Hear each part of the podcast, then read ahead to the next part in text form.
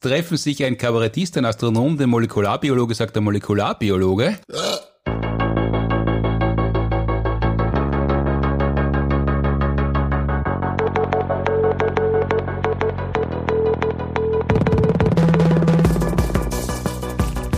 Herzlich willkommen zur Ausgabe 31 des Science Busters Podcasts, bereits am 9. Mai 2022, produziert wie immer mit Unterstützung der Uni Graz und der TU Wien. Mein Name ist Martin Puntigam. Heute mir gegenüber zum ersten Mal zwei Science Busters, nämlich Martin Moder, Molekularbiologe und Florian Freistetter, Astronom. Hallo. Spezialausgabe heute, nämlich Vorbereitung 15 Jahre Science Busters.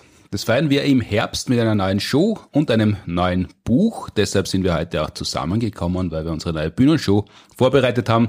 Die Bühnenshow namens Planet B. Worum wird's gehen? Das verraten wir nicht. Das muss man sich anschauen. Und zwar am 13. Oktober im Wiener Stadtsaal Uraufführung und danach ganz, ganz oft, ganz, ganz überall auf der ganzen Welt und Mond. Und wir wollen uns heute darauf vorbereiten, damit man auch weiß im Publikum, mit wem es denn zu tun hat und uns darüber unterhalten, wie wir einander denn kennengelernt haben, also quasi Early Years, ein Prequel zu den Science Busters, wie sie heute auf der Bühne stehen wie es dazu gekommen ist und seit wann ihr warum bei den Science Busters seid. Ich beginne mit Florian Freistetter, weil der schon länger dabei ist, nämlich meiner Erinnerung nach seit 2014 sich annähernd und 2015 das erste Mal auf der Bühne. Aber wie, wie kannst du dich noch erinnern, wann du das erste Mal überhaupt jemanden von uns kennengelernt hast? Das war schon länger vorher. Also ich weiß nicht mehr, es war, es war nicht auf Tinder, das kann ich mich noch erinnern. Das hat es schon gegeben damals? Das weiß ich ehrlich gesagt gar nicht, aber wenn, dann hätte ich auch nicht äh, nach rechts oder links, wohin swipet man, ich weiß es nicht, aber ich hätte in die richtige Richtung ja, ja, ja, alle wissen immer nicht, wie Tinder geht. Nein, das ist ja, ja. Nein, also ich weiß, dass ich irgendwann mal in meiner Zeit in Deutschland, ich habe bis 2020 in Deutschland gelebt, auch zur Zeit der Gründung der Science Busters 2007 war ich schon mhm. in Deutschland, das heißt, da war ich ein bisschen geografisch entfernt und in Deutschland ist einem Österreich ja wurscht. Mhm. Das heißt, da habe ich nur... In Österreich auch manchmal. das heißt, da habe ich nicht äh, so viel von den österreichischen Sachen mitbekommen, aber ich habe mitbekommen, dass es da diese Science Buster gibt. Ich glaube, ich habe so 2010 rum, wie ich angefangen habe, Podcasts zu hören, auch äh, die ersten FM4-Sendungen gehört, die damals mhm. von den Science Busters produziert worden sind. Ich habe irgendwann mal mitbekommen, dass ihr damals was über Klimawandel gemacht habt, was sich aus heutiger Sicht nicht ganz so als korrekt herausgestellt hat. Und das habe ich dann in, in äh, Diskussionen bekommen, dass da in Österreich anscheinend Leute gibt, die über Wissenschaft reden. Und dann bin ich, ich kann es echt nicht mehr genau rekonstruieren, das ist schon so lang her. Aber ich weiß, dass ich mit dem Heinz damals Kontakt gehabt habe. Ich glaube, er hat mich wahrscheinlich irgendwas gefragt über Astronomie, weil ich war ja da im Internet präsent mit meinem mhm. Blog und da, wenn man geschaut hat, wer schreibt auf Deutsch über Astronomie, dann hat man mich recht leicht gefunden und da wird der Heinz bei einer Recherche mal auf was gestoßen sein und dann hat er mir geschrieben und dann haben wir diskutiert. Über das damalige Science was das Buch haben wir auch diskutiert und geredet. Mhm. Dann habe ich mal auf dem Urlaub in Österreich den Heinz auch auf seinem Bauernhof besucht und da war dann ein Kontakt schon hergestellt. Wann ich dich das erste Mal gesehen habe, weiß ich gar nicht mehr. Ich weiß, ich habe dich mal in einem Kabarett von dir in einem Soloprogramm gesehen bei Super Erde. Also aber viel, viel später, da warst du selber schon mal in Science Busters. Nein, nein, bei Super Erde noch nicht. Super Erde war 2016. Ja, aber das war. Meine, für einen Astronomen sind das natürlich keine Zeiträume, mhm. aber 2015 bist du das erste Mal mit uns auf der ja. Bühne gestanden. Aber dann haben wir das war, das war davor. Also. vielleicht war das in der, äh, hast du mich zur Vorbereitung Sachen gefragt über Super Erde, aber ja, ja. es war in meiner Erinnerung, war Super Erde, bevor ich bei den Science Busters war. Ja, und dann äh, gab es halt diese Idee, die war die, mein erster Auftritt bei den Science Busters ist geplant worden in Berlin. Da hat mich die, da habe ich einen Vortrag gehalten dort mhm. und die damalige Managerin der Science Busters war auch in Berlin auf irgendeiner Party und hat gesagt, ich soll auch zu der Party kommen und da waren wir gemeinsam auf der Party und irgendwann zu später Stunde hat sie gemeint, was ich denn am, äh, weiß nicht mehr wie vielten vorhab und mhm. dann habe ich gesagt, doch nix. Er sagt, gut, dann kommst du zu den Science Busters. Und dann habe ich gesagt, okay, dann schauen wir mal. Das ja, schau, die, die, die beiden Landmarken, also eine schleißige Klimawandelshow und äh, Party in der Bundeshauptstadt der Bundesrepublik genau. und schon ist man bei den Science genau. Echt, da wäre die Tinder-Geschichte wäre wahrscheinlich die harmlosere gewesen. Ja, es war noch, ich möchte jetzt zu viel von dieser Party erzählen, aber es waren noch Sachen dabei, die man nicht im, im Podcast erzählt. Mhm, aber erzähl mal kurz, ich schneid's dann raus. Nachher, wenn die Mikros aus sind. Äh, das war damals das Konzept Science Busters and Friends, wenn ich mich richtig ja. erinnere. Das hat, glaube ich, sogar einen Namen gehabt. Äh, Bestialisches Universum hieß genau. die Show, glaube ich, die wir damals äh, konzipiert hatten. Heinz Oberhummer und du gemeinsam auf der Bühne zum ersten Mal gemeinsam. Wir haben, glaube ich, gar nicht so wahnsinnig viel geprobt. Nein, So ah, ja. ein bisschen einfach die Versuche. Da haben wir einen Asteroideneinschlag mit, glaube ich, Vanillekipferl oder mit Schokokugeln. Mozartkugeln. In, in Staubzucker, oder? So ungefähr, ja. Also wir haben gezeigt, wie Krater entstehen und warum Krater so oft so unterschiedlich gefärbt sind, weil unterschiedliches Material ausgeworfen wird. Ich weiß noch, dass ich, auch ich habe nicht gewusst, wie Science Busters funktioniert damals. Also ich habe jetzt nicht äh, diese Vorbereitungen in die Show gesteckt, die ich heute in der Show stecke, weil ich nicht gewusst habe, wie mhm. das so alles funktioniert. Ich habe auch bei der Auswahl der Bilder und Videos habe ich halt auch, hier habt es drei Bilder, das muss schon reichen. Und ich habe gedacht, es gibt jemanden für Bilder und es gibt ja auch jemanden für Bilder, aber mhm. dem muss man halt äh, sagen, was man gern haben will für Bilder. Also das, äh, diese ganzen Abläufe habe ich erst später verstanden. Und ja, ich kann mich erinnern, ich habe tatsächlich zu Hause noch bei mir das äh, Experiment mit dem Kometen zum selberbauen ausprobiert. Da habe ich mhm. mir dann noch die ganzen Requisiten selbst angeschafft und das getestet zu Hause alleine und dann hat es funktioniert. Und dann haben wir uns einmal, ich glaube einmal haben wir uns auf der TU beim Heinz getroffen, um mhm. dann halt diese Show durchzubesprechen. Und dann sind dann auch ein paar schöne neue Geschichten. Die Geschichte mit zur Beantwortung der Frage, ob Gott den Mond erschaffen hat, mhm. die ist da spontan entstanden ja, und dann, dann haben wir diese Show gespielt. Das war, glaube ich, am Heinz seinen Geburtstag oder am Vorabend von Heinz Geburtstag. Vorabend von ja. seinem Geburtstag, den wir dann hineingefeiert haben. Da hat es ja in der Zeit, wo wir uns zum ersten Mal gesehen haben, das war glaube ich in Stuttgart. Da war ich bei der ersten Science Buster Show, richtig. Bis zu deinem Auftreten auf der Bühne, 15. Mai war das glaube ich, 2015, mhm. äh, hat sich ja in deinem Leben äh, radikal einiges geändert. Ja. Also das erste Mal hast du 30, 40, 50 Kilo mehr gehabt, die wir uns getroffen haben? Ja, also zwischen Auftritt auf der Science Masters Bühne und ersten Treffen in Stuttgart, das muss 2011, glaube ich, gewesen mhm. sein. Da ja waren 50 Kilo dazwischen ungefähr, ja. Und du warst damals noch an der Sternwarte? Nein, da schon gerade nicht mehr. Also ich habe tatsächlich 2010 aufgehört an der Sternwarte in Heidelberg, habe ich damals noch gearbeitet. Da war dann mein, mein letzter Job, also war 2010 zu Ende und ich wollte ihn dann nicht mehr verlängern und habe mich dann selbstständig gemacht als Wissenschaftsvermittler. Mhm. Also damals war ich schon selbstständig, aber ich glaube, äh, die allerersten Kontaktaufnahmen waren vielleicht sogar noch, wo ich noch an der Uni gearbeitet habe, aber mhm. im Wesentlichen kennen wir uns, solange wir uns kennen, war ich immer freiberuflich als Wissenschaftsvermittler tätig. Mhm. Und hast dann schon beim vorvorletzten Science Busters Buch mitgeschrieben, das Universum ist eine Scheißgegend. Genau, da, also mit, da habe ich halt dann diversen Input geliefert und Material geliefert, mit dem ihr dann das Buch über das Universum geschrieben habt. Das ja ein erstaunliches Buch ist, also ich habe das ja unter anderem mitverfasst und wenn ich da heute reinlese, bin ich oft wirklich erstaunt, was da alles drinnen steht und habe keine Erinnerung mehr, dass ich da jemals was drüber geschrieben habe. Ja, so geht's mir mit allen Büchern. Ich habe auch schon irgendwie 10, 12 oder sowas geschrieben und äh, das ist ja, man vergisst halt viel und darum schreibe ich ja Sachen so gern auf. Mhm. Weil wenn ich weiß, ich habe es aufgeschrieben, dann habe ich es zumindest zum Zeitpunkt des Aufschreibens, habe ich es mal so weit verstanden, weil sonst hätte ich es nicht aufgeschrieben. Mhm. Und dann weiß ich auch, auch wenn ich es zwischendurch vergesse, was ich sehr oft und gern tue, ich brauche es nur wieder lesen und dann erinnere ich mich wieder dran, weil ich habe das schon mal verstanden und ich habe so aufgeschrieben, dass ich es verstehe. Und insofern ist das Aufschreiben immer ganz praktisch, um die Vergesslichkeit äh, zu umgehen und die eigenen Erkenntnisse auszulagern. Ich glaube, das war auch der Grund, warum man das Schreiben irgendwann mal erfunden hat vor ein paar tausend Jahren. Das hilft aber nicht immer. Also ich habe ähm, unlängst einmal so alte Latein Hausübungshefte gefunden und äh, wenn ich das damals aufgeschrieben habe, ich kann das halt nicht mehr übersetzen. Ja, aber wahrscheinlich hast du wieder damals in der Lateinhausnummern geschrieben haben, dir nicht um Pädagogik und Wissenschaftskommunikation Gedanken mhm. gehabt macht, sondern einfach irgendwas hingeschrieben und wenn man das... Na schon die korrekte Übersetzung. aber wenn du das damals vernünftig äh, aufgearbeitet hättest mit ein bisschen, ja, Storytelling, Dramaturgie und was man alles macht heutzutage in der Kommunikation. Also Toga umwerfen, hinlegen, auf die Liege Weintrauben mit dem Mund treifeln lassen, dann wäre das heute noch präsent. Wahrscheinlich, also keine Ahnung, ich glaube schon. Also aber wie gesagt, ja einfach, es gibt auch Notizzettel von mir, wo ich keinen blassen Schimmer habe, was das bedeuten soll, was da drauf steht. Aber wenn man was vernünftig durchdenkt und dann aufschreibt, dann merke ich es mir nicht immer, aber ich erinnere mich immer, wenn ich es dann wieder lese, weil das ist dann, war dann im Hirn einmal drin und dann geht es auch gleich wieder rein. Die Schnittstelle zwischen euch beiden ist der Alpaka-Hof in Wetzlar, äh, mhm. wo du, nachdem du den Heinz kennengelernt hast, einmal hingefahren bist, aber du hast, glaube ich, der erste Begegnung dort gehabt, Martin.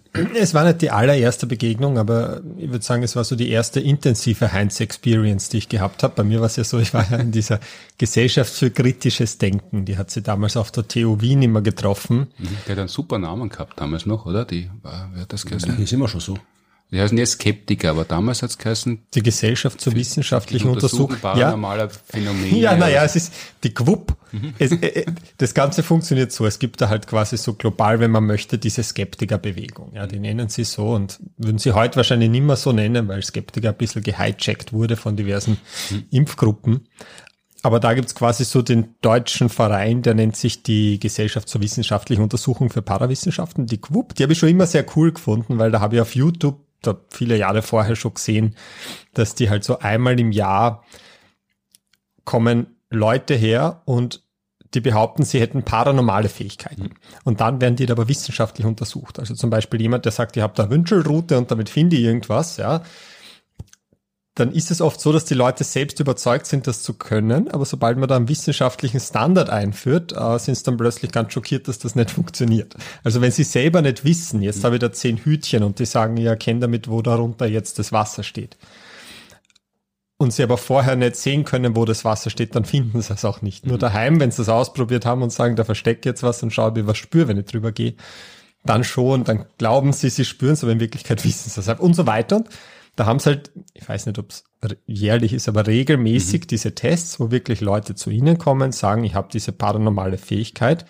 Und wenn das tatsächlich einmal gelingen würde, dass jemand die demonstriert, nach diesem wissenschaftlichen Maßstab, dann würde der eine gewaltige Menge Geld bekommen. Ich glaube, es war eine Million Dollar oder sowas. Ich glaube, mittlerweile ist das ausgesetzt. Der James Randy hat das ja, ja. sein Vermögen gestiftet gehabt und nach vielen, vielen Jahren, wo nicht einmal annähernd jemand in die Nähe gekommen ist, hat es, glaube ich, wieder bleiben lassen. ja, das kann sein.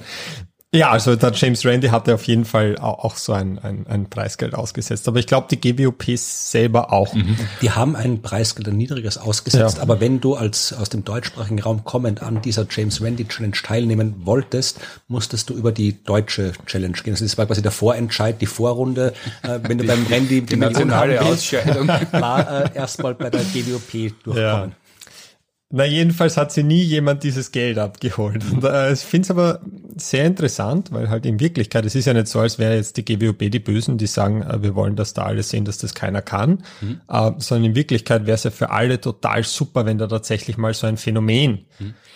das Tageslicht erblicken würde und man draufkommt, da kann wirklich wer was, womit man nicht gerechnet hätte. Mhm. Ja, da muss man vielleicht dazu sagen, das ist ja in einer Übereinkunft. Also da einigt man sich vorher auf die Spielregeln mhm. Und dann sind beide einverstanden, dass das die Spielregeln sind und nicht die GWUB kann dann irgendwie beeinflussen und das sind besonders schwere ja. äh, Spielregeln und die Kriterien sind besonders eng gefasst, sodass man eh keine Chance hat, sondern da wird vorher konsensual festgelegt, wie das geht und danach scheitern die Menschen. Genau, also man, man spricht sich ab, man sagt, pass auf, wir schlagen folgenden Versuchsaufbau vor, das sind diese zwölf Rohre und, und äh, wir lassen da jetzt per Zufallsgenerator durch das eine mal Wasser fließen, durch das andere nicht und dann mhm. schauen wir, ob du herausfindest, unter welchen es ist, ohne dass da jetzt siehst, wo es durchfließt und so weiter. Ja, und wenn dann sagen, ja, ja, das schaffe ich, weil das kann ich und im Endeffekt kann es dann niemand. ja. ja, die Leute und, sind ja dann teilweise wirklich geknickt. Ja. Also die sind ja dann in ihren Fundamenten erschüttert, dass mhm. sie das wirklich nicht können. Eh, weil ich glaube auch, dass die meisten, wenn sie glauben, sie können sowas, Wünschelrouten gehen oder oder irgendwelche Wasserinformationsspeicher, Phänomene etc., was auch immer die meisten, nehme ich an, glauben ja wirklich, dass das können, weil wir halt sehr gut darin sind, uns selbst zu täuschen. Mhm. Und das ist ja einer der Kernpunkte von einer wissenschaftlichen Methodik, dass es möglichst verhindern soll, dass wir uns selbst täuschen. Mhm. Und wenn man dann aber quasi vor Augen geführt bekommt, dass man sich die ganze Zeit über selbst getäuscht hat, natürlich sind dann Leute, sagt ja das Wort im Endeffekt schon, enttäuscht. Mhm. Und das ist nicht immer ganz angenehm. Aber wenn man das von außen betrachtet, betrachtet, ist das schon sehr interessant. Und deswegen habe ich halt die GWOP ein bisschen kannt und dann habe ich gesehen, dass die halt einen österreichischen Ableger haben, der einen viel angenehmeren Namen eigentlich hat, nämlich die Gesellschaft für kritisches Denken. Mhm. Die GKD, habe ich gesehen, ja, die sind irgendwie bei der TU jede, ich glaube jede Woche war das damals sogar, wenn ich mich nicht täusche, oder vielleicht jedes Monat, ich bin mir nicht mehr sicher. Bin da mal hingegangen und das waren eigentlich lauter interessante Typen, zum Teil auch sehr schräge Typen, aber immer Leute, mit denen man gute Gespräche führen hat können. Da gab es dann immer einen Fachvortrag mhm. ähm, zu irgendeinem Thema, sei es ein kontroverses Thema oder ein esoterisches Thema, zum Beispiel, was ist das Dao in der chinesischen Medizin überhaupt und so, lauter so esoterische Grenzgebiete zum Teil von Leuten, die sich auf den Gebieten ausgekannt haben. Mhm. Und dort war halt auch der Heinz, weil der halt einer der Gründer dieser GKT war, mhm. so wie ich das damals verstanden habe. Ich glaube, er war sogar Opfer eine Zeit lang mhm. oder Präsident oder keine Ahnung, wie halt der Häuptling der Vereinigung genannt worden ist. Ja, und da habe ich halt große Augen gekriegt, weil ich habe halt die Science Busters kannt und für mich war das halt so eine, eine Fernsehikone und dann steht er auf einmal da in diesem kleinen Hörsaal und ich kann ihn da fast angreifen auf die Distanz und war ganz baff. Und danach sind halt immer alle noch in sein Wirtshaus gegangen und haben super miteinander plaudert, habe ich mir gedacht, das ist eine coole Geschichte, da wäre ich jetzt Mitglied. Mhm. Und seitdem zahle ich Mitgliedsbeitrag. Aber so habe ich halt den Heinz ein bisschen kannt und dort waren aber auch andere Leute, äh, mitunter einer namens Stefan, es waren eigentlich zwei Stephans. Mhm. Deshalb und, ja mitunter. ja. Und mit zwei dieser Stephans äh, habe ich dann mal beschlossen, wie die mir gesagt haben, dass der einen Alpaka-Hof hat. Mhm. Ähm, und dass man da mit Zug und Rad eigentlich recht gut hinkommt, haben wir beschlossen, wir fragen ihn, ob das okay ist, wenn wir mal vorbeikommen. Mhm. Das hat er immer wieder gern äh, Leute auf seinen Hof auch quasi herumgeführt, wenn das nette Leute waren. Und da haben wir halt 2013 äh, in der mal äh, eine Radtour zum Heinz gemacht. Mhm da hat er uns halt gezeigt, wie man, wie man äh, die Alpakas füttert, indem man Karotten in den Mund nimmt und dann mit ihnen schmust. Und warum, warum man die Alpakas so schert, wie man sie schert, nämlich dass man die Haare am Kopf äh, drauf lässt. Und wenn ich mich richtig erinnere, war die Begründung, weil es sehr, sehr lustig ausschaut. Aber ich bin mir nicht mehr sicher. ähm, und ja, also da habe ich den Heinz dann zum ersten Mal ein bisschen besser kennengelernt, sage ich mal. Ähm, das war aber halt jetzt noch nicht ähm, da war noch nicht Science Busters oder sowas im Gespräch. Ich mhm. hab's halt schon kannt, die war immer wieder in eure Shows. Ich aber übrigens, bevor ich dabei war. ich habe es auch im Fernsehen nicht gesehen. Schau ich nicht an. Großer Fehler. Da hättest du das in der DVD hättest du das eh nachschauen können. Na, da gibt's ja sogar Aufnahmen aus der Zeit, wo du einmal nach vorgesetzt worden bist in irgendeiner Show, damit halt im Fernsehen das Publikum mhm. ohne Lücken, die Reihen, die Publikumsreihen ohne Lücken dargestellt werden, hat man da billigere Karten kaufen können mit Glück. Das stimmt, da, ja. da, gibt es übrigens mehr solcher Sichtungen. Also äh, das, ich weiß nicht, ob ich jetzt schon den Themen vorgreife, aber Modersichtungen? Nein, ja, nein, das, nein nicht, nicht nur Modersichtungen, aber Verbindungen äh, unabhängig von den Science Busters, weil ich habe den Martin Moder ja auch kennengelernt, bevor und unabhängig von den mhm. Science Busters. Ich habe mal den Preis für das österreichische Wissenschaftsbuch des Jahres gewonnen mhm. und die Preisverleihung war das Vorprogramm oder das Nachprogramm oder gleichzeitig oder auf jeden Fall am gleichen Veranstaltungsevent mit einer österreichischen Science Slam Meisterschaft oder Vorausscheidung. Und ich war halt nach der Preisverleihung da im Publikum und einer der Science Slammer, die da aufgetreten sind, war da Martin Moder, den ich damals, glaube ich, das erste Mal gesehen habe. Mhm. Du hast dann dein normales Programm gemacht, das du zu der Zeit immer gemacht hast. Und ich habe dann mit meiner Freundin, die da mit war, haben wir noch diskutiert, wer denn jetzt wohl gewinnen wird. Ich glaube, das Fazit war wahrscheinlich der komische Typ da mit seinem komischen äh, Fliegenprogramm, weil der war irgendwie lustig, obwohl äh, ich glaube, da war eine andere, die fand ich noch, die fand ich interessanter, weil das Fliegen, die Fliegengeschichte kannte ich schon irgendwo her. Mhm. Darum habe ich das Kostüm nicht so beeindruckt, aber die andere Geschichte kannte ich nicht. Aber du hast dann gewonnen gehabt. Und wenn du dir Fotos anschaust von der Veranstaltung, die es gibt, dann sieht man eben mich im Publikum sitzen, so wie du im Publikum bei den Science Busters gesessen Das muss dann 2013 oder 14 Genau, ja, also das war 14, ja. Mhm. Ich, ich weiß auch noch, Florian, äh, wir waren noch zweimal ein Bier trinken und zwar einmal im Museumsquartier und einmal im alten AKH. Genau. Aber ich weiß nicht mehr warum. Doch, das weiß ich noch, weil äh, ich ja, wie gesagt, ich habe dich damals gesehen. Da habe ich noch nicht gewusst, dass du schon Kontakte zum Heinz hattest und sowas. Aber ich habe damals überlegt, das war eben die Zeit, wo mein Blog sehr gut gelaufen ist, weil damals zu der Zeit waren Blogs noch so das, ich weiß nicht, ob das Publikum heute noch weiß, was Internetblogs sind, aber damals waren die so das, das heiße Ding. Das ist wie also, YouTube zum Nachlesen. genau. Da muss man draufklicken und dann links oder rechts wegwischen. Ja, jedenfalls habe ich dann überlegt, was man sonst noch so machen kann an Wissenschaftskommunikationsformaten.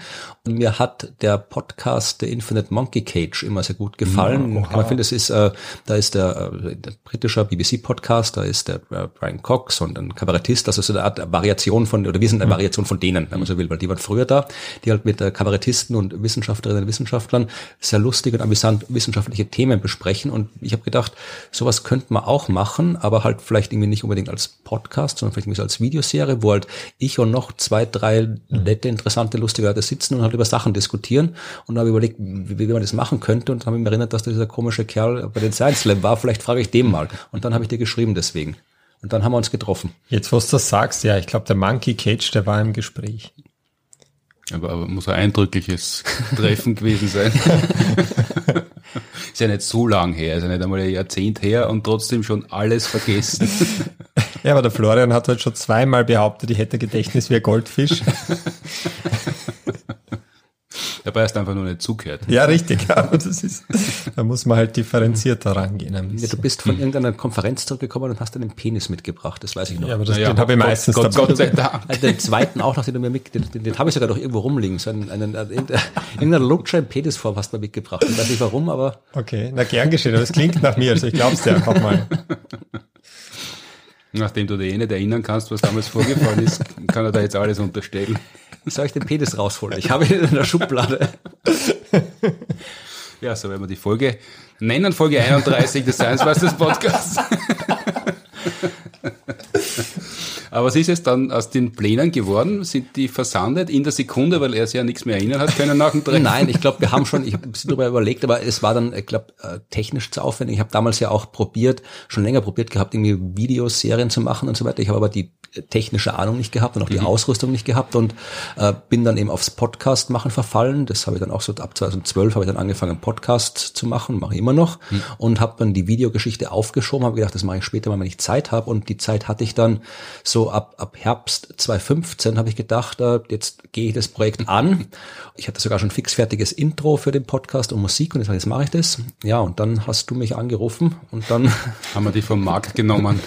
dann bin ich plötzlich von ziemlich spontan sehr, sehr intensiv bei den Science Masters eingestiegen. Also drum ist aus dieser ganzen Videogeschichte nie was geworden bei mir, weil ich halt damals die, äh, die Ahnung nicht hatte, um das wirklich umzusetzen. Und dann hast du wahrscheinlich auch andere Sachen gemacht. Du hast noch studiert damals und wahrscheinlich hast du irgendwas fertig machen müssen oder so.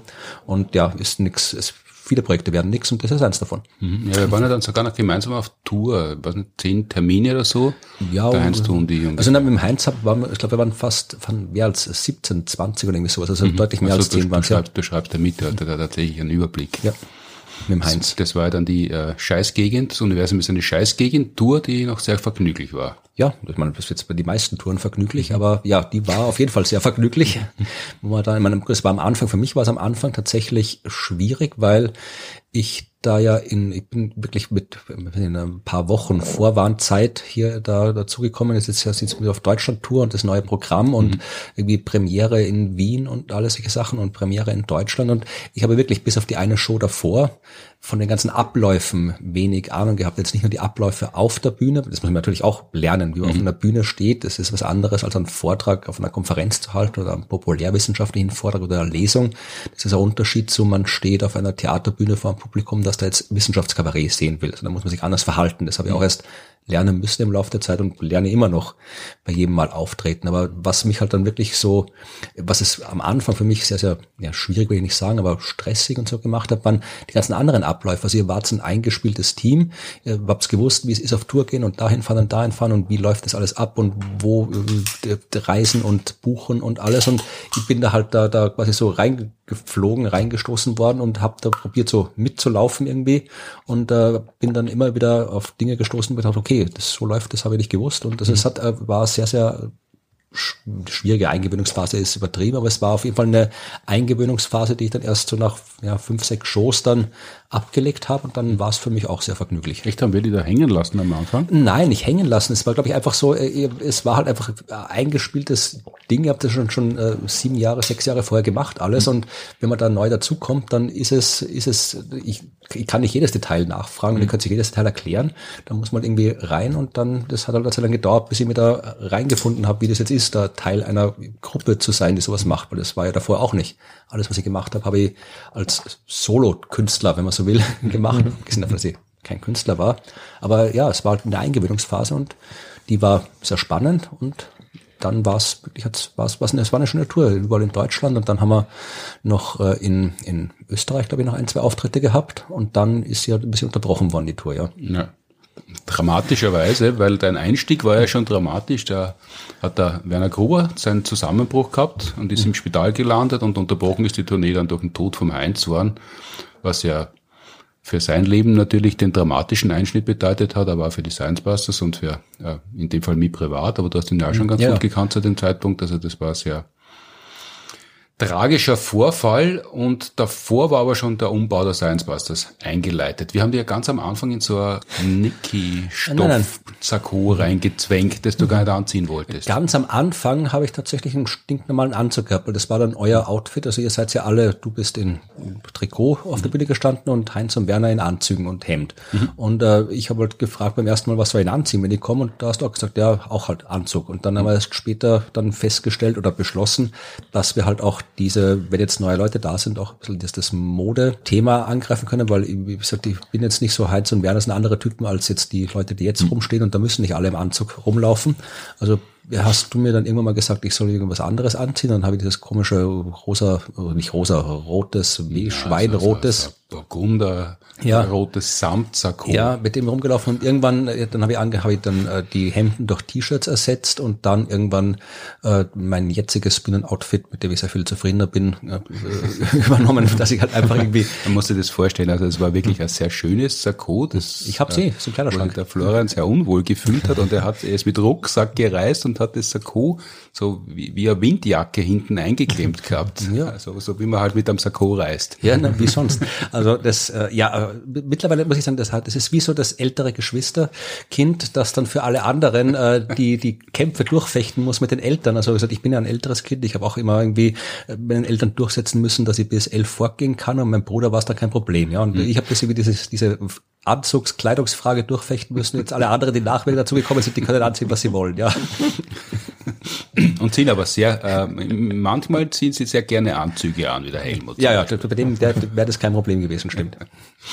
Da ist es ja eher schwierig, dass, dass es genug Anzüge gibt.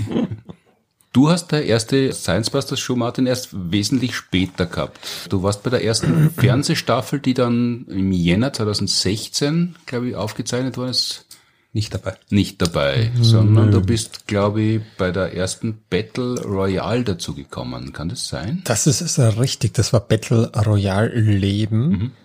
Im Stadtsaal. Da habe ich ja schon ein schlechtes Gewissen gehabt. Es war dann dieser tragische Todesfall und der Umbau und es war alles sehr viel zu tun und traurig und äh, dramatisch und wir haben uns immer wieder getroffen und du wolltest schon gern ich und aber am Wissenschaftsball sind wir uns über den Weg gelaufen und da habe ich mir schon mhm. so ein mhm. schlechtes Gewissen gehabt, da ich immer gesagt habe, wird schon, wird schon, wird schon. Und dann haben wir eigentlich diese, dieses Battle-Format erfunden gehabt und da hat es dann Gott sei Dank gepasst. Ja, also mehr plus minus gepasst. Also ich habe mir letztens die Aufzeichnung wieder angehört von meinem ersten Auftritt sei es fast. Für damalige Verhältnisse würde ich sagen, hat es gepasst, ja, meinetwegen. Na, es war ja so, wir, wir haben uns ja einmal konkret getroffen, um mhm. eben zu sagen, auch dieses äh, Format Science Busters and Friends, mhm. dass ihr da aufziehen wolltet, weil ihr halt gemeint habt, die Physik habt ihr jetzt so lang durchexerziert. Mhm. Da ist Raum für andere Forschungsdisziplinen jetzt auch langsam. Und das hat sie dann irgendwie so ergeben, dass der Heinz hat auf, also wir haben mit dem Heinz auf Facebook befreundet. Mhm. Und er hat dann mal irgendwas gepostet. Ich weiß leider nicht mehr, was es inhaltlich war, zu der Genschere CRISPR-Cas9. Mhm. Was halt so ein molekularbiologisches Werkzeug ist, mit dem man da jetzt äh, Erbinformation sehr präzise und einfach verändern kann. Wir haben eh schon viel drüber geredet, auch im Podcast. Und es war halt so, dass ich habe gerade zu der Zeit meinen PhD gemacht und mit dieser Genschere gearbeitet und irgendwas habe ich ihm dann geschrieben in Bezug auf diese Genschere und halt auch angemerkt, dass ich mit der gerade arbeite und mhm. Und dann hat er gleich gesagt, hey, magst du nicht mal bei Science Busters and Friends mitmachen? Ja, und ich habe mir gedacht, ja sicher, super gern. Und dann haben wir uns halt irgendwie dieses Treffen aufgemacht, mhm. da an der linken Windseile oder so. Ich erinnere mich noch gut an das Treffen, ich habe so der Zitronen trunken und wir haben halt drüber geredet, im Endeffekt, dass ich mal über diese Genschere sprechen könnte. Ähm, ja, und ich. Da habe ich keine Erinnerung an, an den Inhalt des Gesprächs. In Wirklichkeit sondern nur, dass wir uns getroffen haben. CRISPR war auf jeden Fall ein mhm. Thema. Aber ich weiß nicht. Du, aber du hast keinen kein Penislutscher mitgebracht, daher, deshalb ist die ja, Ich habe einfach nicht verblasst. gesagt, dass ich einen Penislutscher mitgebracht habe. und ähm, ich, ja, ich glaube, da hatten wir dann schon relativ konkrete Pläne, um was gehen soll, aber ich glaube, sehr bald darauf ist dann der Heinz verstorben. Mm, ja, eineinhalb Monate später, ja. nicht ganz, bisschen mehr als eineinhalb ja. Monate später. Und ähm, dann habe ich halt lang nichts von euch gehört und habe mir eigentlich, also ich habe auch gar nicht gewusst, dass die Science Busters da oder ihr halt hinter ähm, ihr da eine Neuaufstellung quasi mhm. bereits in Angriff genommen habt, dann nach einer gewissen Zeit. Das war mir gar nicht bewusst. Ich habe eigentlich gedacht, das war's. Mhm. Und ähm, irgendwann ist dann, glaube ich, eine E-Mail von dir wieder kommen, ob man, ob man das nochmal aufgreifen wollen. Ich glaube, das war dann ja, fast ein Jahr später in Wirklichkeit. War das so lang später? Ja, vielleicht ist das jetzt nur meine, meine, meine subjektive Einbildung. Aber, aber es war schon, es war mhm. schon einiges an Zeit dazwischen und dann äh, war, glaube ich, zuerst diese Battle Royals, mhm. die ja quasi der Versuch waren, aber neue Leute einzuführen. Genau. Und dass alle sie kennenlernen, dass alle auf der Bühne stehen und dass man, wir haben ja neue Nummern entwickeln müssen, ja. weil wir zwar davor wie lange wir das, acht Jahre Shows entwickelt haben, sehr viele Nummern, aber so gut wie alle hm. nicht mehr spielen haben können. Ja, und, und, und diese Battle Royals, also die meisten werden das nicht kennen, das war halt die Idee, das Internet, äh, da macht den Buntigam und halt zwei, maximal drei Leute, sondern da waren halt alle hm. auf der Bühne. Ja, da war auch schon die Lisa, der hm. Peter, alle auf einmal und die Idee war halt quasi, wir betteln uns darum, wer jetzt die beste, wichtigste Forschungsdisziplin hat. Und ich glaube, beim ersten Versuch hat es am Ende sogar noch einen Gewinner gegeben. Ja, der hat sehr, sehr unbeholfen. Also wie, wie es oft so ist, wenn man ein neues Konzept ausprobiert, macht man sich viel zu viele Gedanken und statt dass man das vorher mal äh, trocken vor wenigen Leuten ausprobiert und dann rodet, äh, sind wir gleich damit auf die Bühne gegangen und ich glaube, es hat so doppelte Vorstellungen gegeben. Ja. Also ich bin rausgekommen und habe gesagt, wer jetzt kommt, dann haben alle rauskommen müssen und noch einmal sagen, wer sie sind und warum sie da sind und dann noch einmal äh, aufsagen, was sie denn können. Ja, genau, warum mir fällt. Das Beste ist in einer Minute äh, dann Später nochmal in zwei Minuten. Ja, also ich glaube, den Gewinner gab's nicht, das haben wir dann lassen, aber es war tatsächlich im November 2016, also dann doch schon gesagt, ungefähr ein Jahr mhm. nach seinem Tod. Und äh, es war, wir haben dann fünf, sechs solche Battles gespielt. Also das Konzept fand ich eh sehr lustig, mhm. weil es halt sehr, äh, weil wir da auch das Publikumselement mit reingebracht haben. Das heißt, da konnten dann in der Pause die Leute Fragen stellen, die wir mhm. nach der Pause dann auf der Bühne beantwortet haben. Bei den späteren Ausgaben, also das war schon, es war halt sehr, sehr viel äh, Arbeit, die und Vorbereitung, die nicht äh, so funktioniert wie sonst, weil, wie gesagt, das war alles sehr viel spontaner und mhm. es haben auch alle Zeit haben müssen, was auch sehr mhm. schwierig ist. Je mehr Leute auf der Bühne sind, je mehr man koordinieren muss, aber prinzipiell war es eine lustige Idee. Mhm. Ich, ich habe es als sehr äh, unterhaltsam, aber sehr, sehr anstrengend empfunden, weil ja fast alle Nummern jeweils neu waren. Das heißt, es hat überhaupt keine sicheren Häfen im Laufe dieses Abends gegeben, wo ich mir gedacht habe, es kommt einmal eine Nummer, die haben wir schon mhm. fünfmal gespielt, da kann ich mir jetzt ausruhen, sondern es war durchgehend, aber eben dieses Fragen beantworten war, war wirklich sehr interessant, weil das, was wir ja teilweise auf FM4 jetzt machen, da schon natürlich äh, im ähnlichen Konzept zu sehen war, nämlich, dass ihr, ihr viele Sachen wisst und das einfach auch gut beantworten könnt. Und das, mhm. es gibt ja so eine, man kann es wahrscheinlich am besten und besser beschreiben, aber es gibt so eine unbestimmte Form des Spürens im Theater, wie das Publikum aufpasst, ob sie da sind und das erdulden oder ob sie aufmerksam zuhören oder und in, in dem Fall hat sich die Stimmung äh, im Publikum zwischen dem ersten und zweiten Teil deutlich geändert. Im ersten Teil waren sie halt ganz gut unterhalten, nur als Konsumenten, aber im zweiten Teil waren, waren, waren sie sehr viel aufmerksam, die Menschen, mhm. weil sie halt wirklich gemerkt haben, da entsteht jetzt das, was sie mhm. hören, in der Sekunde, in der sie es hören. Also ich weiß es nicht, ob wir es angesprochen haben, aber das Fragestellen war in der Pause, haben sie auf kleine Zettel geschrieben, was mhm. sie uns fragen wollen und dann unten wir total nervös in 10, 15 Minuten äh, schnell aussortieren müssen und überlegen, wer mhm. was beantworten kann. Genau. Und das haben wir dann im zweiten Teil dann Genau. Da haben wir die, die, die, coolen Fragen haben wir ausgesucht, die blöden Fragen haben wir weggeschmissen, die, die wir nicht gewusst haben, haben wir auch so getan, als wären es nicht gekommen und dann haben wir die, die, die guten Fragen haben wir auf der Bühne beantwortet. Naja, aber das waren noch immer umfangreiche Fragen, beziehungsweise gar nicht so leicht zu beantworten oft. Ja, das ist eigentlich gar nicht so uninteressant. Also das mit dem Fragen auf einen Zettel, also eventuell könnte man das wieder mal irgendwo einbauen, weil das war eigentlich schon ziemlich cool. Ja, mach mal, wir streichen die Planet B Show die neue und machen eine Battle Royale Tour. wäre sehr viel einfacher. Wir müssen gar nichts vorbereiten, zwei, drei Versuche und der Rest wird spontan beantwortet. Ja, von mir aus gern.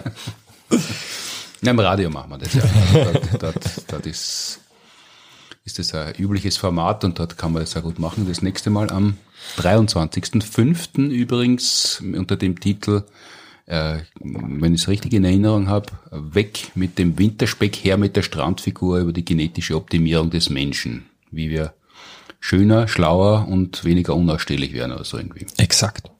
Und da kann man anrufen und fragen, wenn man sie selber sehr unzulänglich findet, wie man denn besser werden kann, ohne sie viel anstrengen zu müssen. 23.05. 13 bis 14 Uhr auf FM4. Jetzt wieder zurück zu den Science Busters. Ähm, der erste Einstieg war Science Busters and Friends. Da mal lange gekreist und überlegt. Damals die Ruth, die Managerin der Science Busters zu der Zeit, äh, wie wir das denn machen. Weil Science Busters, das war so eine hermetische Marke. Das waren der Heinz, der Werner und ich, die, diese drei komischen Menschen auf der Bühne und das war schwer vorstellbar vor den Krankheits- und Todesfällen, dass man unter demselben Namen weiterarbeiten kann. Jetzt haben wir lange überlegt, wie man das machen kann, dass wir Science Busters drinnen haben, aber andere Menschen dazu nehmen. Science Busters sind andere Menschen, fertig. So hätten wir es in den 90er Jahren des letzten Jahrhunderts gemacht. Science Busters and Friends ist auch nicht wahnsinnig elegant, aber das haben wir dann, glaube ich, nur einmal gemacht. Es gab die einzige Science Busters and Friends Show unter dem Titel, die offiziell aufgeführt worden ist, war mhm. die erste, wo ich mitgespielt habe. Und dann, dann war das so erfolgreich, dass es gleich wieder abgeschafft wurde. Da, aber da warst du quasi der Friend. Genau, ja. Oder wessen Seite hast Heinz. Im Herzen. Hast nicht aufpasst, wie das jetzt sagt.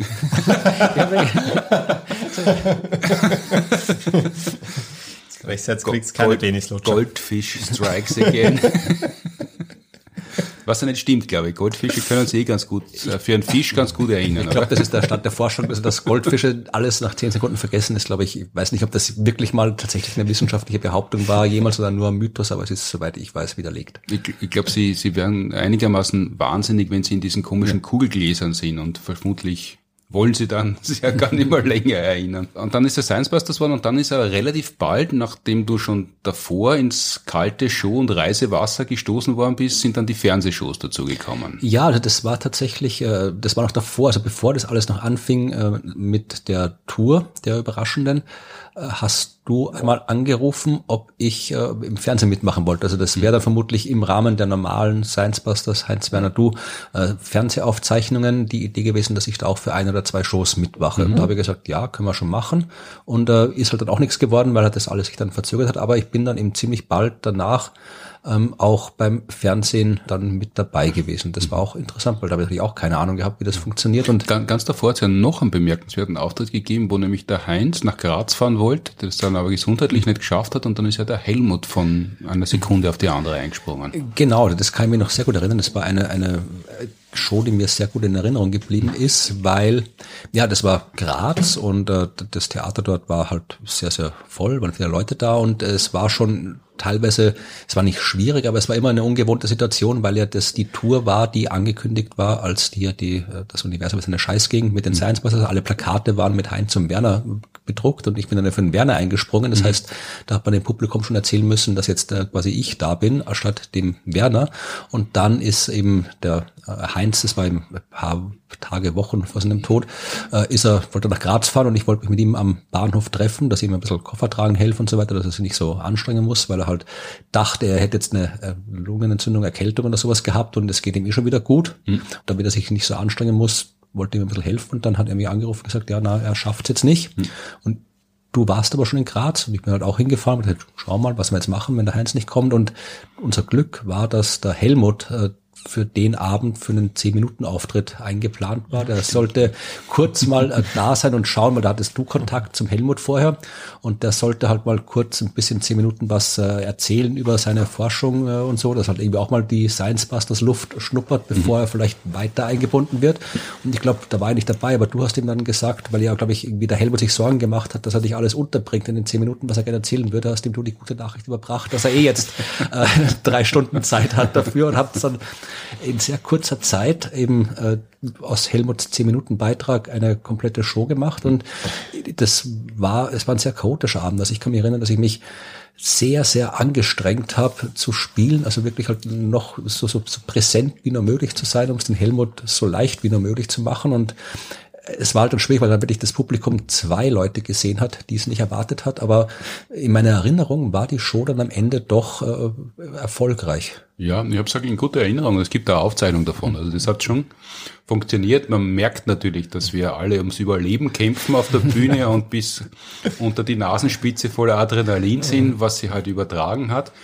Und dort habe ich zum ersten Mal das gesehen, was dann der Peter Weinberger Jahre später gemacht hat, nämlich dass der Helmut quasi die Hälfte des Laborinventars in sein Auto gepackt hat und sicherheitshalber alles mitgenommen hat ins Orpheum Graz, damit er nur ja alles, alles dabei hat. Also das war eine unglaubliche Materialschlacht.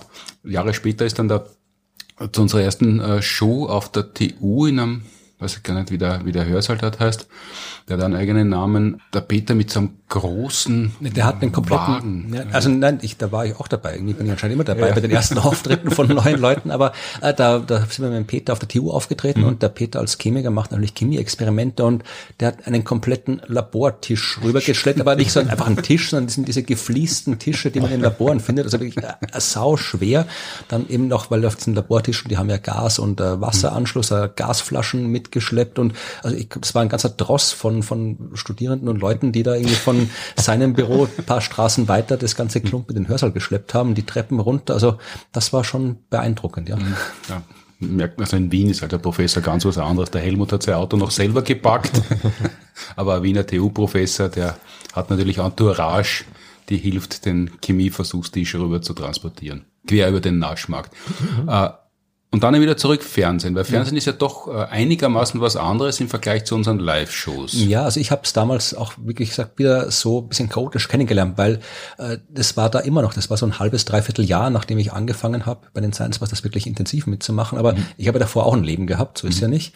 Äh, auch einen Job gehabt und äh, mein Job bestand auch damals schon aus äh, Vorträge halten, äh, Lesungen machen und viel herumreisen und die Termine ließen sich halt nicht alle absagen. Das heißt, ich habe so ein, eineinhalb Jahre lang äh, immer äh, mit sehr viel mit Terminstress zu tun gehabt, weil halt sehr viele neue Termine dazu kamen und alte nicht abgesagt werden konnten. Mhm. Und bei meiner ersten Fernsehaufzeichnung am Tag davor hatte ich noch einen Vortrag in Frankfurt und bin dann wirklich in der Früh in Frankfurt ins Flugzeug gestiegen tatsächlich, nach Wien geflogen, war dann irgendwie am frühen Nachmittag in Wien und habe dann da am Abend meine erste Fernsehshow aufgezeichnet.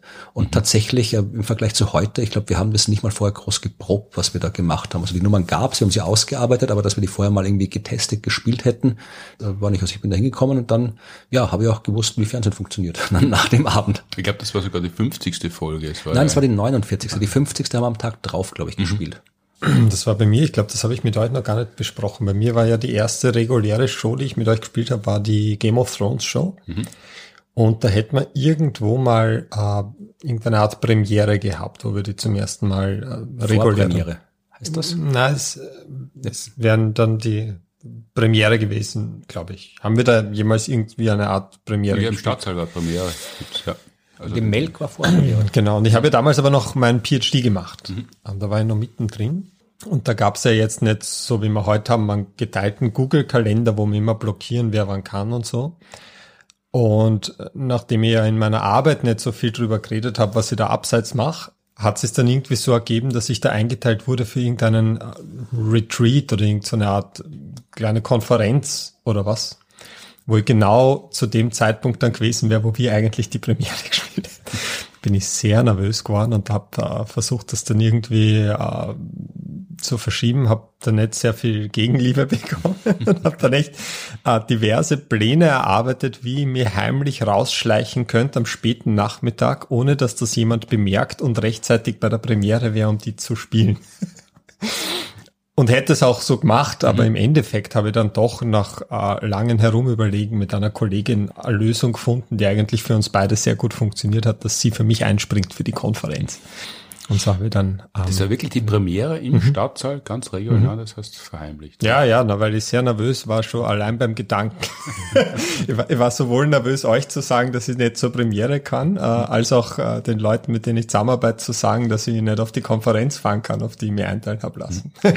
weil das schon ein wichtiges Meeting im Endeffekt gewesen wäre. Mhm, da, da haben wir ja schon öfter geprobt, gerade vor der Premiere, und die war ja wirklich aufwendiger mhm. vergleichsweise noch. Also wie wir damals als allererstes in der ersten und letzten äh, Science and Friends Vorstellung auf die Bühne gegangen sind. Da haben wir, äh, also ihr seid halt in den Anzügen gekommen, einen Helm hat's mhm. gegeben, einen gelben Helm hat's immer gegeben, Schutzhandschuhe, Schutzbrille und ein paar Requisiten. Aber das war ja voller Kostüme, da warst du ja auch dabei, als mhm. Daenerys sogar. Genau, ja, also das äh, ursprünglich war die Idee, dass wenn wir halt äh, diese Game of Thrones Show spielen, da waren noch äh, vier Leute, also da war die Lisa Oberzaucher auch noch mit dabei mhm. und äh, die Idee war, wir verkleiden uns halt, weil halt Game of Thrones, die sind alle verkleidet und dass da Martin Moder hier den Karl Drogo spielt, das war von Anfang an klar, weil da gibt's ja auch die schönen Faschingsfotos, wo da äh, die entsprechende Kostümierung schon aufgeschienen ist vor den Science Busters und dann... Ich, ich glaube, das war sogar der Anlass, ja. dass ich mhm. darüber nachgedacht habe, die Show zu machen, weil ich diese Fotos gesehen habe und da haben wir gedacht, aha, ja. was ist das eigentlich, weil mir das ja überhaupt nicht interessiert hat. Ich wusste, dass es diese Show gibt, aber ich habe keine Ahnung gehabt, worum es geht. Von was für Fotos wir da reden. Also wir hatten eine Faschingsfeier am Institut mhm.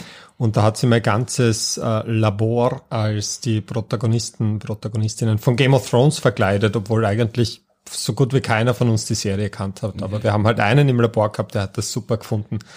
Hat gesagt, damit haben wir gute Chancen auf den Kostümpreis, weil die Serie so beliebt ist. Und da habe ich mich halt äh, sehr aufwendig als der Karl Drogo herrichten lassen. Und das hat dann der Martin Buntingham gesehen. Er hat gesagt, das schaut so, so komisch aus. Das, das können wir auf die Bühne bringen. Und es war im Endeffekt dann für die Lisa und mich eine der stressigsten Shows mit Abstand weil wir halt immer in der Pause da auf, auf, auf uh, radikale Geschwindigkeiten mit komplett anmalen haben müssen äh, und Schminken und so weiter, dass ich halt ausgeschaut habe wie der Karl Drogen und der ist ja doch eher bemalt. Ja, wir haben uns alle dann kostümiert in der Pause. Aber mhm. ich glaube tatsächlich, als die Science Busters beschlossen haben, dass jetzt eine Game of Thrones Show entsteht, war ich der Einzige, der gewusst hat, um was es geht eigentlich bei dem Ganzen, weil sonst hat sich niemand für diese Serie interessiert gehabt. Aber tatsächlich, es war halt dann, wie gesagt, wir verkleiden uns alle und dann gab's halt, da gibt's Drachen, da gibt's die Daenerys und ursprünglich mal bei der allerersten Vorpremiere von die beiden Melk, die Show, und da habe ich so einen Drachen, Drachenkostüm, so ein, so ein Plüsch-Drachen-Onesie-Kostüm. Das habe ich doch aus anderen Gründen zu Hause gehabt. Und das, das äh, kommt dann jetzt gleich im Anschluss, was auf der Party war und warum Florian Frei steht einen Drachenplüsch-Onesie zu Hause. Weil ich damals einen Podcast betrieben habe, der die drei Formeltiere hieß, den gibt's nicht mehr. Und da haben wir auf, für PR-Fotos, ich und die beiden anderen, die diesen Podcast betreiben, uns als Tiere verkleidet und ich war eben der Drache. Und äh, deswegen gab es das Kostüm und dann gab es eben dieses äh, Daenerys Prinzessinnen-Kostüm. Die naheliegende Idee wäre halt gewesen, dass Lisa sich als Prinzessin verkleidet und ich als Drache, weil ich das schon hatte. Aber dann sind wir irgendwie draufgekommen, dass es eigentlich lustiger ist, wenn die Lisa den Drachen macht und nicht den Prinzessin. Und so bin ich dann eben in dieser Show im kurzen blauen Minikleid mit hochgeschlossenen äh, Lederstiefeln und blonder Perücke gelandet jeden Abend. Ja, der Auslöser ursprünglich war sogar, dass man äh, ein Facebook-Foto von diesem, von deiner Facebook-Seite mit Karl Drogo und deiner, das war deine Chefin da, mhm. weil man sogar die Daenerys gesehen habe und meine Tochter hat das erkannt und gesagt, ah, schau, das ist das und das.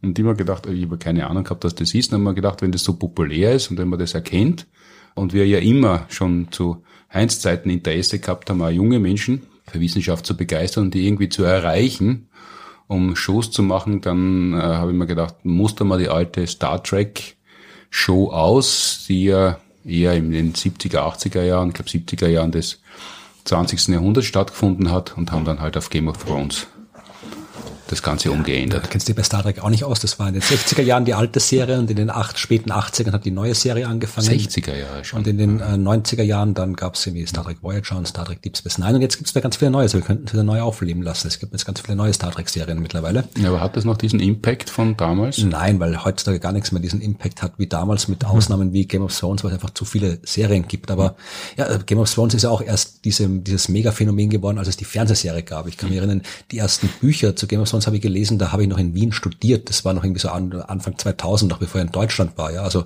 das ist, hat, ist erst durch die Verfilmung dann populär geworden und mittlerweile wird so viel verfilmt, dass da eine einzelne Serie kaum noch so einen Impact haben kann. Behaupte ich einfach mal so. Hm. Uh, Game of Thrones war dann auch deine erste Fernsehaufzeichnung, wenn ich mich mhm. richtig erinnere. Genau. Da warst du aber pünktlich und nicht doppelt gebucht. Nein. Nein, das hat, äh, das hat dann besser funktioniert. Und ja, dann, wie war das dann danach? Danach haben wir äh, auch eine reguläre Showing, war dann eh schon die ja, wir, sind dann auf, wir sind dann auf Tour gegangen, na, mhm. wir haben dann dazwischen die, die, die Ozapftis, also hat die, ah, ja, ja. der Helmut, der Florian und die haben die Kratershow gespielt, das war zehn Jahre Science Busters, also vor fünf Jahren. Es gab die Oktoberfest-Show, es gab zwischendurch dann auch nochmal eine 50 Jahre Mondlandung-Show, die wir mhm. gespielt haben. Es gab ganz viele verschiedene äh, äh, kleinere Shows, Variationen von alten Shows und mhm. das hat sie dann erst mit der ja, Global Warming Party Show wieder auf eine Show, die halt das Standardprogramm ist, stabilisiert. Die wir ja lieber, die wir sehr viel lieber öfter gespielt hätten, aber da ist uns eben die Pandemie in die Quere gekommen, die ja vieles verändert hat, weltweit, auch für die Science Busters, auch für uns. Und jetzt gibt's eben die Zielgerade zur neuen Show. Die Global Warming Party ist ein Klimawandelshow gewesen, kurzer Abriss für alle, die, die die Möglichkeit gehabt haben, das zu sehen, weil wir werden es ja nicht mehr wahnsinnig oft spielen. Wir spielen es, glaube ich, im September zum letzten Mal. Genau, es sind jetzt noch irgendwie zwei, drei, vier Termine vorm Sommer und dann ein letzter nach dem Sommer und dann ist zumindest offiziell zu Ende. Mhm. Org. Ja, Zeit vergeht. Und äh, in der, ich weiß nicht, du sagst.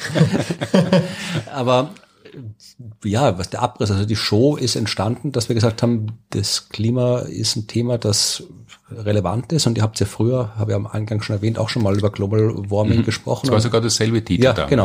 Und dann habe ich gedacht, das könnten wir jetzt neu auflegen und die Dinge, die damals vielleicht nicht ganz so korrekt geäußert worden sind zu dem Thema, könnten wir jetzt mal äh, den aktuellen Stand korrekt darstellen. Mhm. Und äh, dann haben wir gedacht, okay, jetzt machen wir was über Klimawandel. So sind die Nummern entstanden, die wir gespielt haben. Die haben sich auch sehr verändert, wie bei jeder Show. Also ich glaube, die allererste Show, die wir gespielt haben, hat nichts mehr mit der Show zu tun, die wir jetzt spielen, fast mhm. nichts mehr. Aber es ist dann ja, also äh, ich finde, äh, sie ist, war bis jetzt nicht meine Lieblingsshow. Meine Lieblingsshow war tatsächlich die, die Show übers Bier. Die hat mir, die fand ich am, am, am schönsten. Ich weiß nicht, warum gerade die, aber es ist. Also die Bierstern-Show, genau, die genau. noch gegeben. Ja. Die mhm. fand ich, das war die, die Show von Helmut und die erste quasi Show, mit der wir auf Tour gegangen sind, die Helmut und ich gemeinsam gemacht haben. Wahrscheinlich, weil wir da Bier gebraut haben mit Asteroiden. Wahrscheinlich liegt es daran. aber äh, die Klimaschuld war zumindest die, die ich, äh, wo ich, wo ich am meisten gelernt habe dabei, weil ich da wirklich am meisten recherchiert habe, Themen recherchiert habe. Und ja, also wer es noch sehen kann, soll es ja anschauen, weil wie gesagt, man lernt die Vorgeschichte von Planet B ist es quasi, ja, weil die neue Show heißt ja Planet B und mhm. in der Klimawandel-Show reden wir auch über Planet B, also quasi das Prequel, die Origin Story, um in der Sprache der Medienwelt zu bleiben. Äh, die äh, kann man in dieser Global Warming Party sehen es gibt, äh, ich kann Experimente mit was zu trinken machen, das mache ich auch sehr gern, wo dann irgendwie was am Ende rauskommt, was die Leute essen oder trinken können. Und das ist alles drin. Also wir haben Astronomie drinnen und alkoholische Getränke drinnen und dann ist das schon mal aus meiner Sicht eine, eine erfolgreiche Show.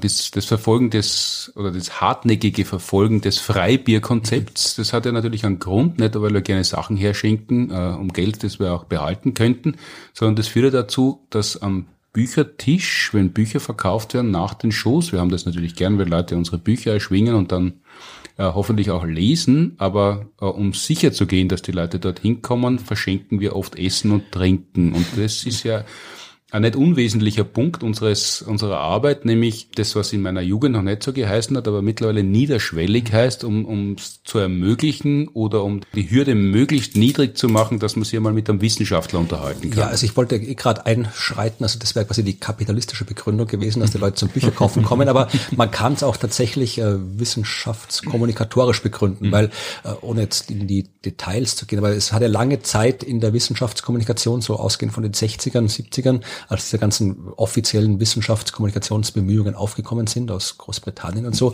das sogenannte Defizitmodell vorgeherrscht. Also da hat man gesagt, okay, die Leute finden Wissenschaft nicht so toll, dann liegt es daran, dass die zu wenig wissen und wenn wir denen sagen, wie es richtig gehört, dann werden sie das schon glauben die Trottel mhm. zwar. Quasi hat man nicht dazu gesagt, aber gedacht wahrscheinlich. Ja. Hat man wegkürzen können ja. mathematisch, ja. aber es ist überall Aber das gestanden. war halt, also dieses Defizitmodell äh, war halt tatsächlich lange Zeit und gibt's immer heute noch, dass Leute sagen, ja, wir müssen den Leuten nur möglichst viel erklären, dann werden schon alles verstehen. Mhm. Und äh, das ist aber, war eigentlich von Anfang an schon klar, dass dieses Defizitmodell nicht wirklich funktioniert, weil macht es nah an schon die Welt. Also die Leute glauben ja nicht deswegen an Astrologie oder Homöopathie, weil ihnen noch nie jemand gesagt hätte, dass das nicht stimmt. Mhm. Und Leute, die gebildet sind, sind, die glauben erst recht an Homöopathie zum Beispiel. Ja, also dass die Leute nichts wissen, ist jetzt nicht unbedingt äh, ein äh, Grund dafür, dass sie also, andersrum gesagt, äh, die fehlende Information ist nicht unbedingt der Grund dafür, dass Leute Blödsinn glauben oder mhm. sich nicht für Wissenschaft interessieren.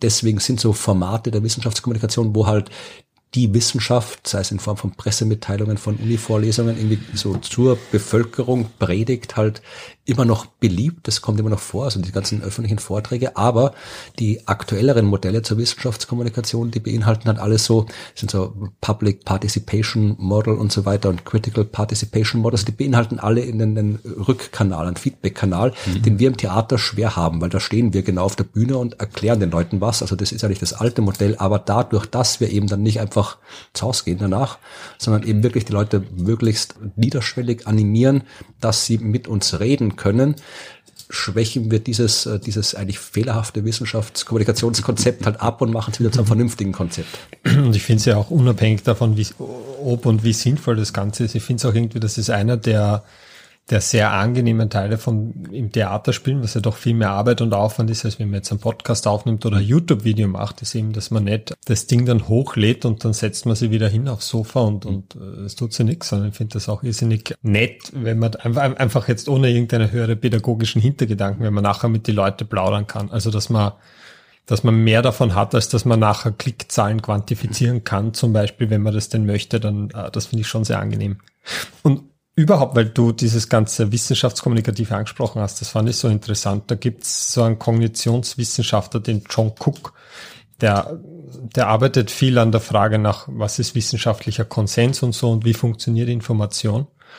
Und der hat letztens eine Arbeit rausgebracht, die habt ihr nur überflogen, aber da war im Endeffekt die Fragestellung, wenn ich jetzt falsche Informationen zum Beispiel richtig stellen möchte, mhm welcher Ansatz ist da am geeignetsten? Eher ein humoristischer oder eher ein sehr seriöser?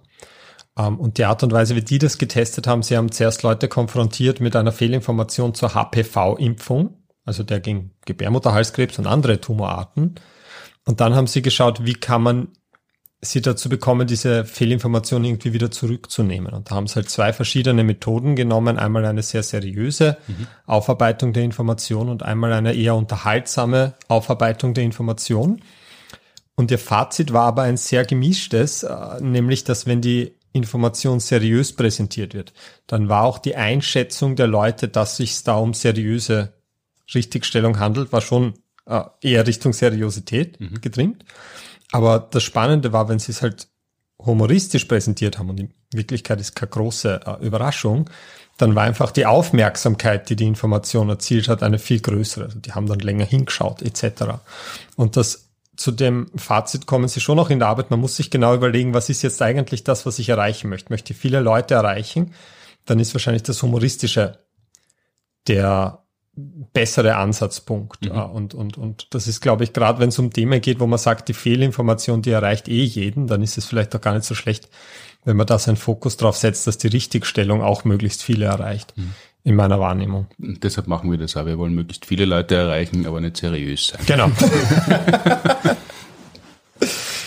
es hat einmal eine äh, Untersuchung gegeben, wir haben das auf der Bühne kurz thematisiert. Äh, weil er der Helmut sie immer so schick herrichtet und äh, auf der Universität Graz, glaube ich, eine Zeit lang den Spitznamen der schöne Helmut gehabt hat, dass attraktive Forscher, Forscherinnen nicht so glaubwürdig wirken. Ja, man hört ihnen öfter zu, aber man glaubt ihnen weniger, war, glaube ich, das Fazit. Das ist ein Preis, den ich bereit bin zu zahlen. Wirklich ist das so. Ich glaube, das war, ich müsste mir jetzt mal nachschauen, aber ich glaube, das war so das Fazit der Forschung. Ja. Mhm. Weil tendenziell äh, zum Beispiel, wenn jemand größer ist, und ich weiß es nicht, wie man bei Größe und Schönheit da irgendwie Hand in Hand gehen, aber, aber, aber große Leute werden ja allgemein eher als kompetenter zum Beispiel eingeschätzt. Wenn es darum und, geht, weiter zu sehen, oder?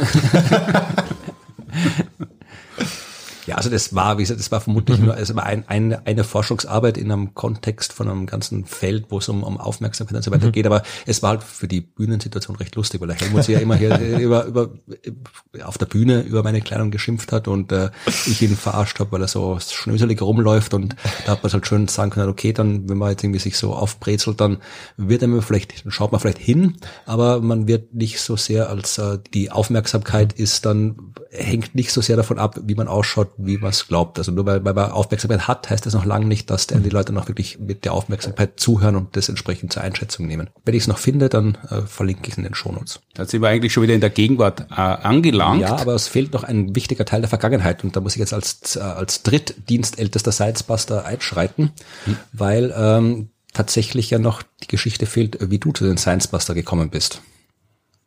Stimmt, ja. Äh, danke für diese Wortmeldung. Das war's für dieses Mal. Der nächste Podcast. Äh, das hat sie sehr kurios ergeben. Ich habe die Geschichte, äh, glaube ich, schon sehr oft erzählt, aber im Podcast natürlich noch nicht. Ich war ja in meiner Mittelschulzeit wenig interessiert oder nicht so interessiert an Naturwissenschaften wie heute.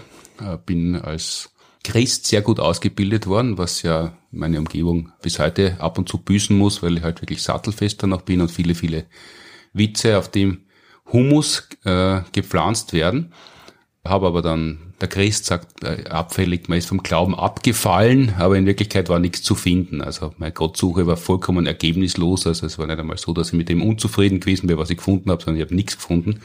Und auf der Suche dann nach irgendwas anderem, was, einem, was mir helfen kann, die Welt zu erklären, bin ich dann halt bisschen in Richtung Wissenschaft gedriftet, aber nicht so sehr, weil ich war mit anderen Dingen beschäftigt. Ich bin sehr langsam erwachsen worden und das hat meinen ganzen eine ganze Kraft in Anspruch genommen und ich habe schon sehr früh zu Kabarettspielen begonnen. Mit knapp 20, ich war noch 19, wie ich meinen ersten Preis gewonnen habe und auf die Bühne gegangen bin und war dann völlig beschäftigt. War das die, die Reihenfolge, dass der Preis gewonnen und dann bist du auf die Bühne gegangen? Äh, fast gleichzeitig, ja. Also bin, mein, mein erster öffentlicher Auftritt war, war, war, war das Gewinnen dieses Preises. Was war denn das für ein Preis? Grazer Kleinkunstvogel heißt ah, der. Also der war offiziell nicht vom, von den, den Eltern oder sowas. das war der Jungschar-Preis, der Pfarrer St. Martin. Na, das war, ähm, den gibt's noch heute. Das ist einer der renommierteren Nachwuchspreise im deutschsprachigen Raum. Das war der dritte Jahrgang dort. Bin mittlerweile schon zweimal in der Jury gesessen und muss sagen, es war Glück, dass ich die Gnade der frühen Geburt, dass ich sehr früh antreten habe können, weil mit dem, womit ich damals auf die Bühne gegangen wäre, hätten wir heute keine Chance mehr dort zu realisieren. Warum? Weil rein handwerklich die Leute, die da auf die Bühne gehen, mittlerweile so derartig viel besser sind als das, was ich damals können habe. Ich bin ganz blauäugig und hochnäsig, also ich war sehr, ich war eine ungünstige Mischung eigentlich. Ich war einigermaßen arrogant und von mir selber überzeugt, aber eigentlich handwerklich unzulänglich.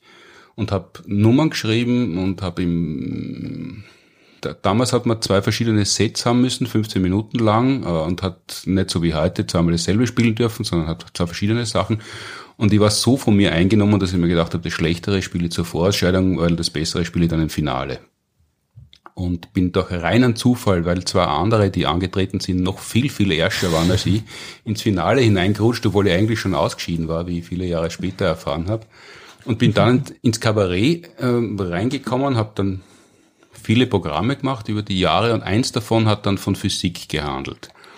Und da habe ich mich aber noch nicht für Physik interessiert, sondern ich wollte eigentlich jemanden spielen, der kostümiert, so wie in einem Plüschdrachenkostüm zum Beispiel, am Vergnügungspark arbeiten muss, weil ich das im Europapark heißt er, in Deutschland gesehen habe, dass da Menschen in Märchenvorführungen, in was auch immer, in Kostümen den ganzen Tag herum spielen müssen. Und da war ein kleinwüchsiger Mensch, der den Frosch im Froschkönig gespielt hat.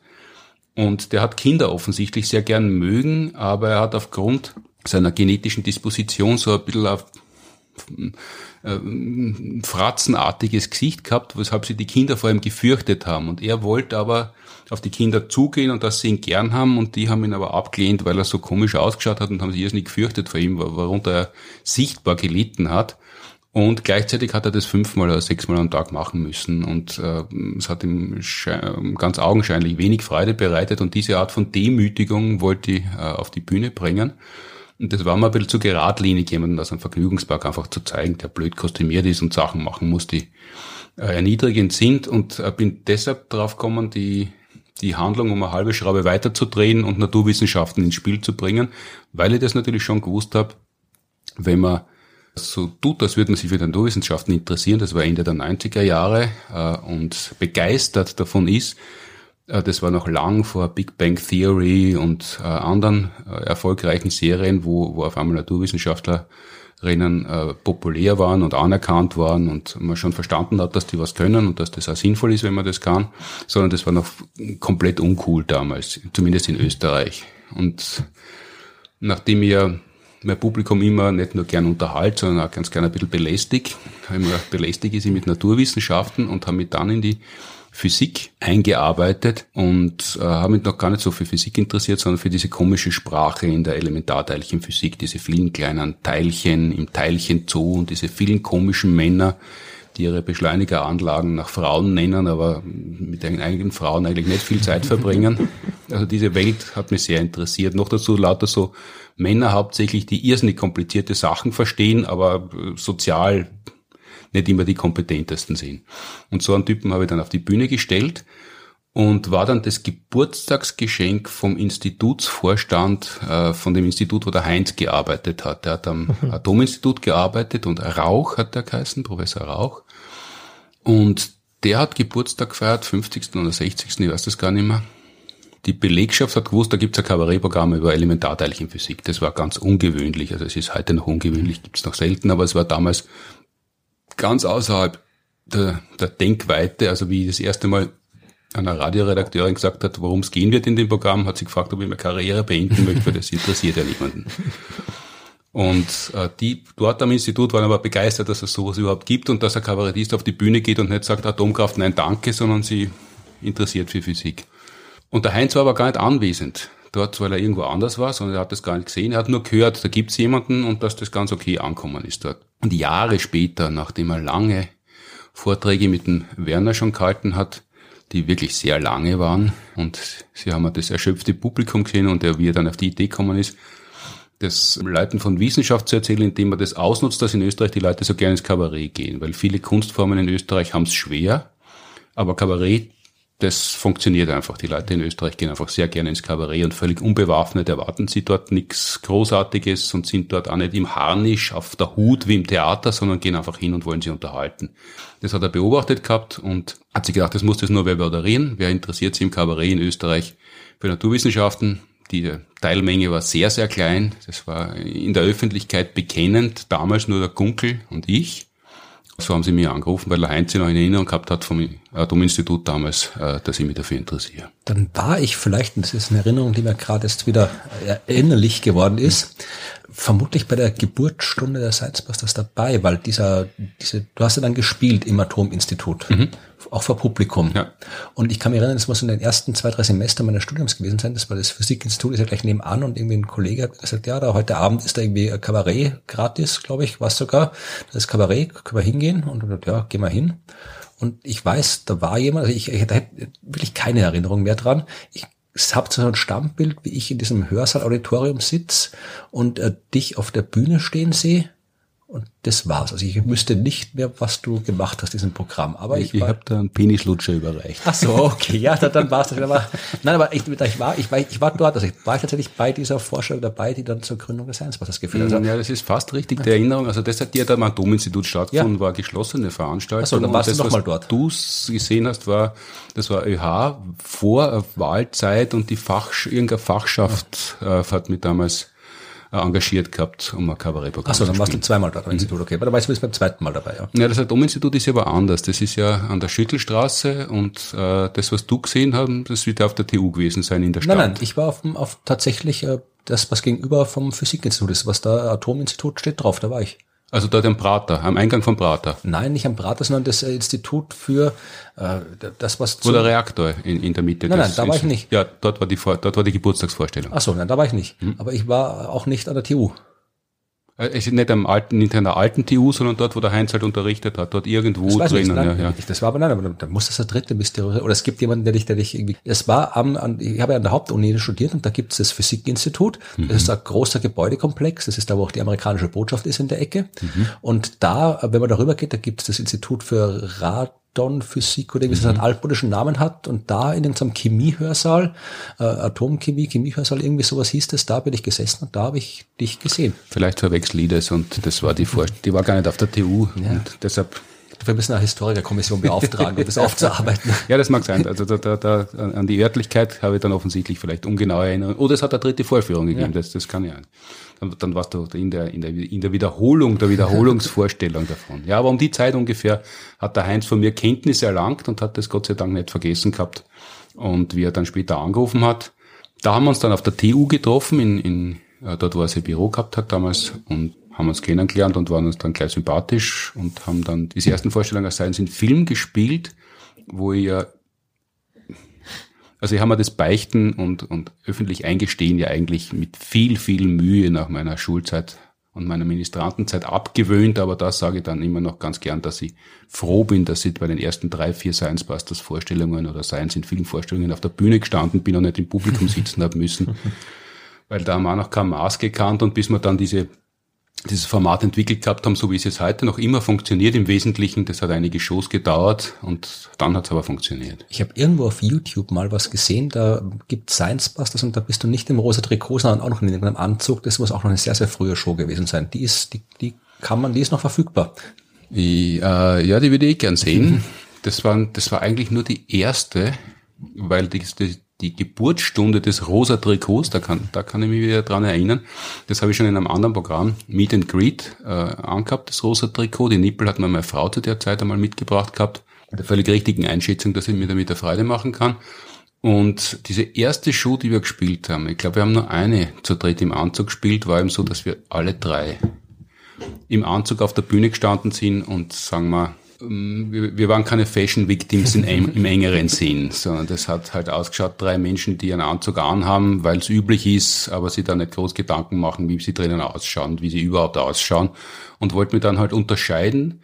Und weil das halt so ich bin ja damals noch am Pult gestanden und habe mit, mit der Vortaste, mit dem Cursor quasi die Bilder weiter gedrückt selber und moderiert, was eine sehr ungünstige Ausgangslage war. Und dann habe ich gedacht, ich muss mich einfach von den beiden unterscheiden, weil wenn ich so ausschaue, so unvorteilhaft wie die beiden, dann hat das überhaupt keinen Sinn und dann steht er noch am Rand herum und habe mich dann nicht viel mehr als 20 Minuten, eher 15 Minuten vor der Show entschieden, äh, dieses rosa Trikot, das ich eingepackt gehabt habe, anzuziehen und die Haare nach hinten zu gelen und die Nippel anzulegen. Und das habe ich auch schon oft erzählt, dann am entsetzten Blick, an den geweiteten Augen der beiden habe ich gesehen, dass sie am richtigen Weg sind. Das wäre schön so als, als äh, Kinofilmszene, so diese, diese, so wie bei den Superheldenfilmen, wo dann immer am Ende Batman beginnt und so, wo sie dann sich was ihr Outfit sind, so dramatischer Musik, das müsste man eigentlich für die Jubiläumshow nochmal filmen.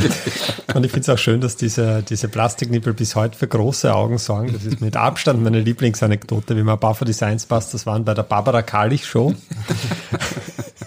Und der Martin Puntigam war nicht dabei, aber wer war da? Die Lisa, ich, ich weiß gar nicht mehr, Florian, ich glaube, ja. ich weiß gar nicht mehr, wer alle da war. Der Reinhard Remford war da. Der Remford war da, ja. Und kurz vor der Show kommt die Barbara Kallich her und sagt, ah, da, gut, gut, dass ich euch treffe, weil das wollte ich euch eh schon, das wollte ich euch schon lange mal irgendwie zukommen lassen, weil es ist beim Martin Buntigam, da sieht man voll die Nippel durch. und, und das müsste aber nicht, das schaut komisch aus, dass das, wenn man das weiß, dann man kann das abkleben. dann kann man mit einem Gaffertape, dann sieht man das nicht so. da habe ich eine große Freude gehabt und dann habe ich es dir erzählt und dann hast du auch eine große Freude gehabt. So, so einfach ist es eigentlich, große Freude zu machen und wir strengen uns so an und äh, konzipieren eine neue Show. Planet B am 13. Oktober Premiere, Uraufführung, wie man früher gesagt hat, jetzt sagt man glaube ich Weltpremiere dazu mittlerweile im Stadtsaal. Danke vielmals fürs Erzählen eurer Werdegänge seit, also eure Werdegänge haben wir schon lang vorher begonnen, aber seit ihr ein Science Busters seid, Danke bei mir, dass ich auch erzählt habe, wie ich zu den Science gekommen bin. Und die schönen Schlussworte aus der Barbara Karlich Show. Ich glaube, schöner kann man einen Podcast eigentlich kaum abrunden. Da schenkt man uns heute nahezu die Verkündigung. Ich sage es aber doch noch an die Tipps, wie jede Woche am Dienstag. So ist morgen keine Show auf ORF 1, sondern erst am 17.05. Espresso Love mit Florian Freistädter. Helmut Jung wird, und da geht's unter anderem ums Café Sieden im Weltall und ob wirklich jedes Böhnchen ein Tönchen produziert. Ich spiele mein Solo Glückskatze am 16.05. das nächste Mal in der Kulisse. Alle Links, Hinweise, Studien in den Shownotes, Fragen zur heutigen Folge und andere Fragen, die wir beantworten sollen, können, müssen. Bitte wie immer an podcast.sciencebusters.at oder Instagram oder Facebook an uns, am liebsten als Audiofile, dann spielen wir das wie normal gern am Anfang der Episode ein Danke an die TU Wien, die Uni Graz, die die Produktion des Podcasts seit Anbeginn unterstützen. Danke fürs Zuhören, Streamen, Downloaden, Abonnieren, Bewerten, Empfehlen. Danke Martin Muder, Florian Freistetter. Bis zum nächsten Mal. Ciao, ciao.